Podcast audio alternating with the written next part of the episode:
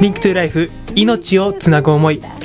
パーソナリティを務めさせていただくのは広島経済大学メディアビジネス学科4年生の岡野光平です。本日も30分間よろしくお願いいたします。本日本放送を聞いている方は8月17日水曜日のお昼となっています。再放送を聞いている方は、えー翌週の8月23日火曜日と8月24日水曜日の、えー日となっております、えーちょうどねお盆休みも終わりまして、えーね、広島では宮島の花火大会も、ね、つい先日終わりましてもう花火大会なんかもねもうほとんど終わったんではないかなと思ったんですけども、え皆さんどのぐらい行かれたでしょうか思い出など、えメッセージをいただけたらと思います。よろしくお願いいたします。はい、えということで今回はですね、え3回放送ということで、えーいつもとちょっと違うんですけども、えー今回は、まあ、8月のこの中旬そして下旬のこの日ですので、えーまあ、広島市といえばあの2年前に起こった土砂災害から2年ということでですね、えーまた災害について、まあ、いつも月に1回東北支援プロジェクトの思いをつなげよう東北と広島をお届けしているわけですけども、えーまあ、今週今回もね、えーぜひ聞いていただけたらなと思っています。えー今回、えー放送するのは、えー東北の三陸鉄道という鉄道があるんですけども、えそちらの関係者の方から、え取材インタビューをした様子を、えお届けしたいと思っています。えーね、本当に東北大震災もですね、えもう本当に長い月日が経ちましたけども、えまだまだ、え現地では、ね、復興というのがねまだまだ続いている状態です、まあ、広島市もそうですけども。でぜひですね、えーこれからまだね被害を受けていない、えー僕たちですね、えーリスナーの方々が、えー準備できることといえば減災や防災ではないでしょうか、えー実際にね、えーその地震とか津波とか、えーまあ、豪雨とか、えーそういったね、えーまあ、自然災害に被害をあった、えーそんな方々からえー学ぶことというのがたくさんあると思いますのでぜひ、えー今回も30分間お聞きいただけたらなと思います。この番組では皆さんからのメッセージをお待ちしております。はがきお手紙の場合は郵便番号731-0192広島市安佐南区祇園5丁目37-1広島経済大学の FM ハムスターまで。ファックスは082-871-1620、082 871-1620までお願いいたします。e メールの場合は fm.hamster.live.jp です。アルファベットすべて小文字で fm.hamster.live.jp までお願いいたします。皆さんからのお盆なのね、休みどう過ごされたかのメッセージなどもお待ちしておりますのでよろしくお願いいたします。リンクトゥライフ命をつなぐ思い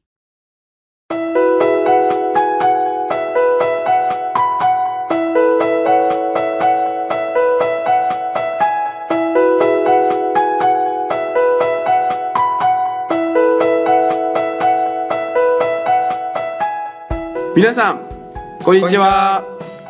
この時間は東北支援プロジェクトの思いをつなげよう東北と広島のコーナーです。月に一度の東北のコーナー今月の放送を担当するのは広島経済大学経済学部経済学科3年の藤原と広島経済大学経済学部経済学科2年生の小堀拓です。よろしくお願いします今月の放送内容は三陸鉄道の震災後の行動について放送していきたいと思います。はい。まず私たちの東北支援プロジェクトの紹介を小堀くんお願いします。はいわかりました。はい私たち東北支援プロジェクトは東日本大震災の被災者の心のケアと大震災を風化させないを主な目的として立ち上げました目的はさらに3つあります。1つ目に東日本大震災の人々を笑顔にするということ。そして2つ目に東日本大震災の記憶を風化させないということ。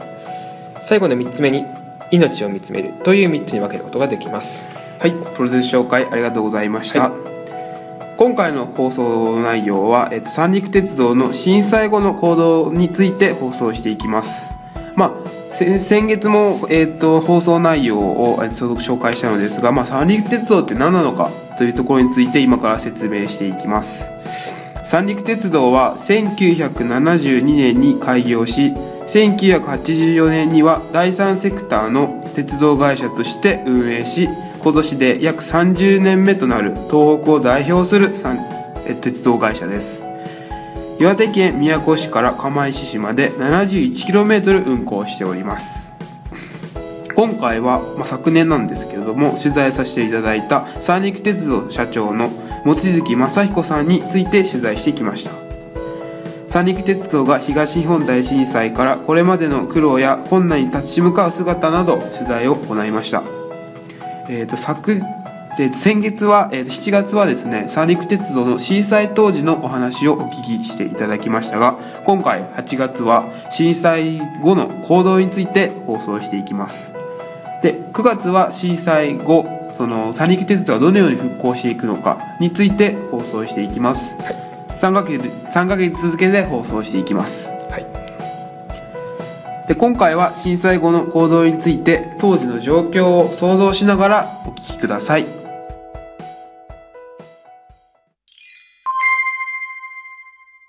震災の後ですね、えー、私は部分復旧で行くぞということで指示したんですけどその前後の動きをこれから説明します、えー、3月13日の、ね、朝7時半に、え、津波警報が注意報に変わりました。で現場を見に行けるようになった。んですそれまではね行けなかった警報が出たから。で、えー、朝7時半に警報が解除されて8時過ぎにね私と富田という旅客施設部長で宮古を出発して北上して普代という駅のところまで行ってきました。でその結果ね動かせる場所があるというふうに判断したんで、えー、3月13日の夜9時過ぎだったんだけど、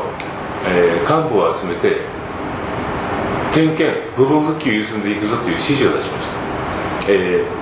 ー、優先順位をつけて第1順位第2順位第3順位と順位をつけてその順番に点検してその順番に部分復旧させるということで指示を出しましたその順番というのはこれです。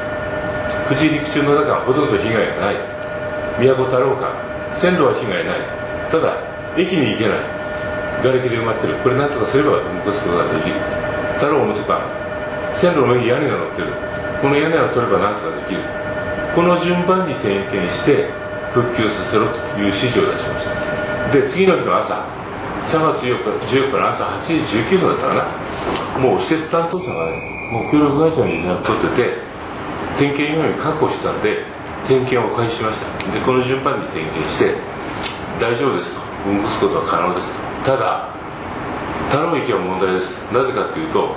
お客さんが駅に行けないという。土砂がれきで道路塞がってる。あと線路の上には瓦礫が散乱してる。これ何とかしなきゃいけない。そうすればあの大丈夫ですと。いう話があったんで次の日の朝宮古市長のところに私行きました。で宮古市長の秘書に5分間だけ時間くれてって無理やり割り込んで市長にこう言いました。1週間以内に宮古太郎間で列車の運行再開するんでそのためにお客さんが駅に行けるように土砂瓦礫を撤去してほしい。線路上の瓦礫も撤去して、えー、列車を動かせるようにしてほしい。でそれを市がやるんじゃなくて自衛隊に頼んでくれって言ったんです。自衛隊はね災害、派遣で来てる時はあの自治体の首長の要請には従うんだよね。で分かったということで宮古市はすぐ手配してくれて自衛隊のあ自衛隊がすぐ、えー、瓦礫を取り除いて道を作る作業瓦礫撤去の作業を始めてくれました。でそれに合わせてえー、会社の方でもね軌道整備運転再開の準備の作業を始めました。というのはねまだ停電してたんですよ。停電してると信号使えないよね、うん、あと都の方は通信ケーブルが切れてるから信号がつかないんだよ。どうすんの？と停電してる中で信号が使えない中でどうやってやるの？とそういうことの準備をいろいろ始めました。で3月15日の午後になったら、えー、9時陸中の中は明日から動かしますという報告が来ました。で分かったということですぐ私は3月15日の夕方午後4時頃だったかな知事のところに岩手県知事のところに運転再開しますんで了承してくださいという連絡を入れました。これねやっとかないとダメなんです。なんでかっていうと三陸鉄道は県が中心になって、えー作った第三セクターの会社でしょ？最大の株主なわけ。で、えー震災後運行を廃止するにしてもほとんど動かせる区間というのは限られてるわけ。だから運賃収入は入らない。そういった中でやるとなれば県の支援が絶対必要だよね。あと、えー全線運行再開するためには莫大な経費がかかる。でそのためには県が了承してないとまずいよね。ということで知事のところに連絡取りました。でその時にね県の幹部の中にはいろんな意見があって、えー私も言われたんですけど三陸鉄道の社長は気が狂ったんじゃないかとかさ あの状況の場でなんで無理して動かすんだとかね。もし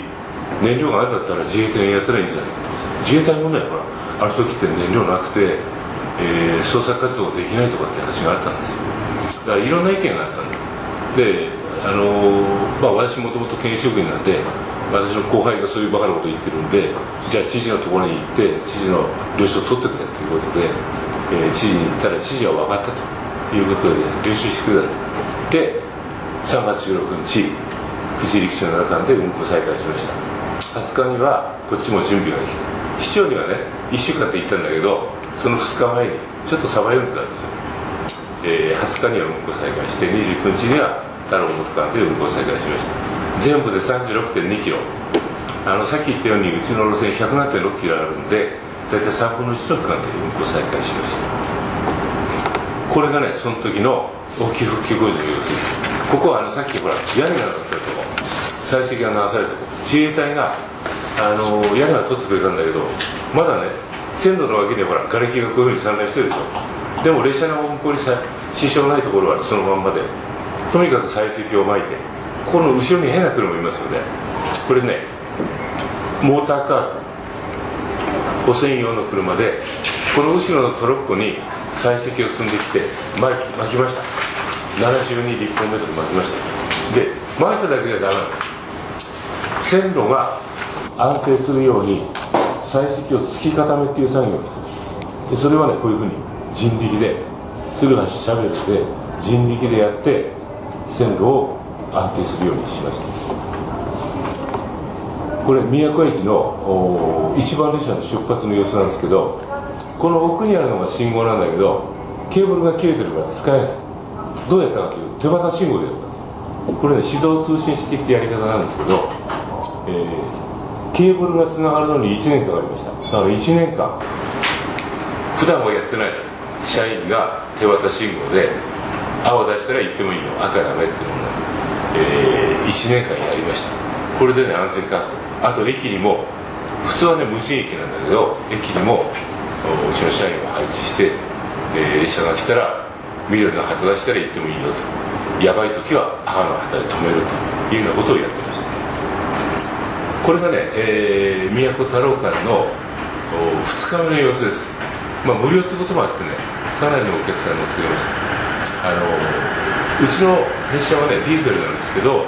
座席定員が50人なんです。でこれはね立った人もいるから80人ぐらい乗ったのかな、えー無料ってこともあって、えーもちろんあの被災した人たちの中にはね家流されて車流されて、えー財布も持ってない人もいたでしょうから、えー無料ってことで助かったっていう声は随分聞きました。でここにほらトイレットペーパー載ってるでしょ？こういうふうにね結構買い出しで、えー来られた方もいましたし意外に多かったのがね100円ショップに行った人です何のために行ったかっていうと認め印を買うために行ったんです。家が流されて通帳がないでしょ？通帳を再発行してもらうためにハンコが必要だということで100円ショップに行った人結構いるんです。あと高校生なんか多分ボランティアとかそういうのに来た人たちだと思います。これがねすごくシュールな、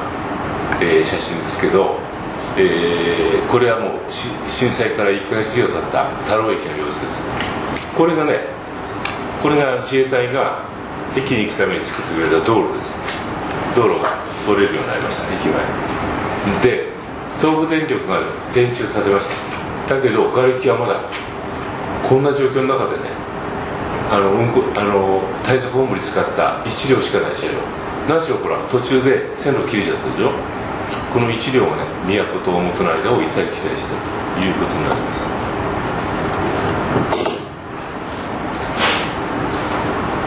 双子の石の区間で全線あの運行再開しましたけど全線の復旧にはね莫大な経費がかかることが分かりました。リンクトゥライフ命をつなぐ思い。はい。聞いていただきました。震災後の行動について望月さんのお話聞いていただきました。小堀君実際に取材を受けてどのようなことを受けましたか？そうですね。まず一番最初に聞いてみて思ったことは、望月さんの人柄っていうのが本当に深く伝わりました。はい。望月さんは三陸鉄道を復旧させるということは、その地元の人たちからしたら希望ということの意味をがあるということをおっしゃっていてその自分が何とかしなければならないということで、もう県区そしてもう国に掛け合ってで最終的に自衛隊に頼んで一日も早い復旧をしたということを聞きもうすごいなこの人ともう寝なもう3日間ぐらい寝なかったっていうのも言ってて、もうすごいすごいなっていう印象を受けましたね本当に。そうですね。なんか僕も私もお話聞いててなんかみんな自分よりもその地域の皆さんのためにじゃあ自分ができるのかじゃあ鉄道を動かそうとじゃあ1週間あればできるからっていうその公言というかその行動とこ言葉が伴っているっていうのがすごくすごい人だなっていうのをすごく感じましたね。もし望月さんの立場だったらできますか？いやーどうですかね。僕もちょっと今僕もこの東北支援プロジェクトのリーダーやってるんですけれども、はい。なかなかやっぱり行動に移すっていうのは本当に難しいものでいや本当に話聞きながら僕もあーでもこんなことできるのかなとかって思いながら話も聞いてたんですけどやっぱりすごい方だなっていうのは感じましたね。どうですか小堀君。できそうですか？そうですね。僕だったらそのちょっと寝ずにっていうのはちょっと無理かなと思いましたね。ちょっと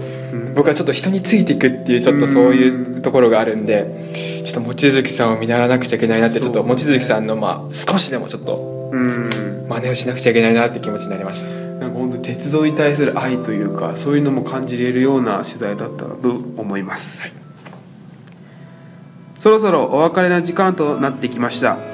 思いをつなげよう東北と広島いかがでしたでしょうか？今回は三陸鉄道の震災後の行動について放送していきました。来月は三陸鉄道の今後について話していきます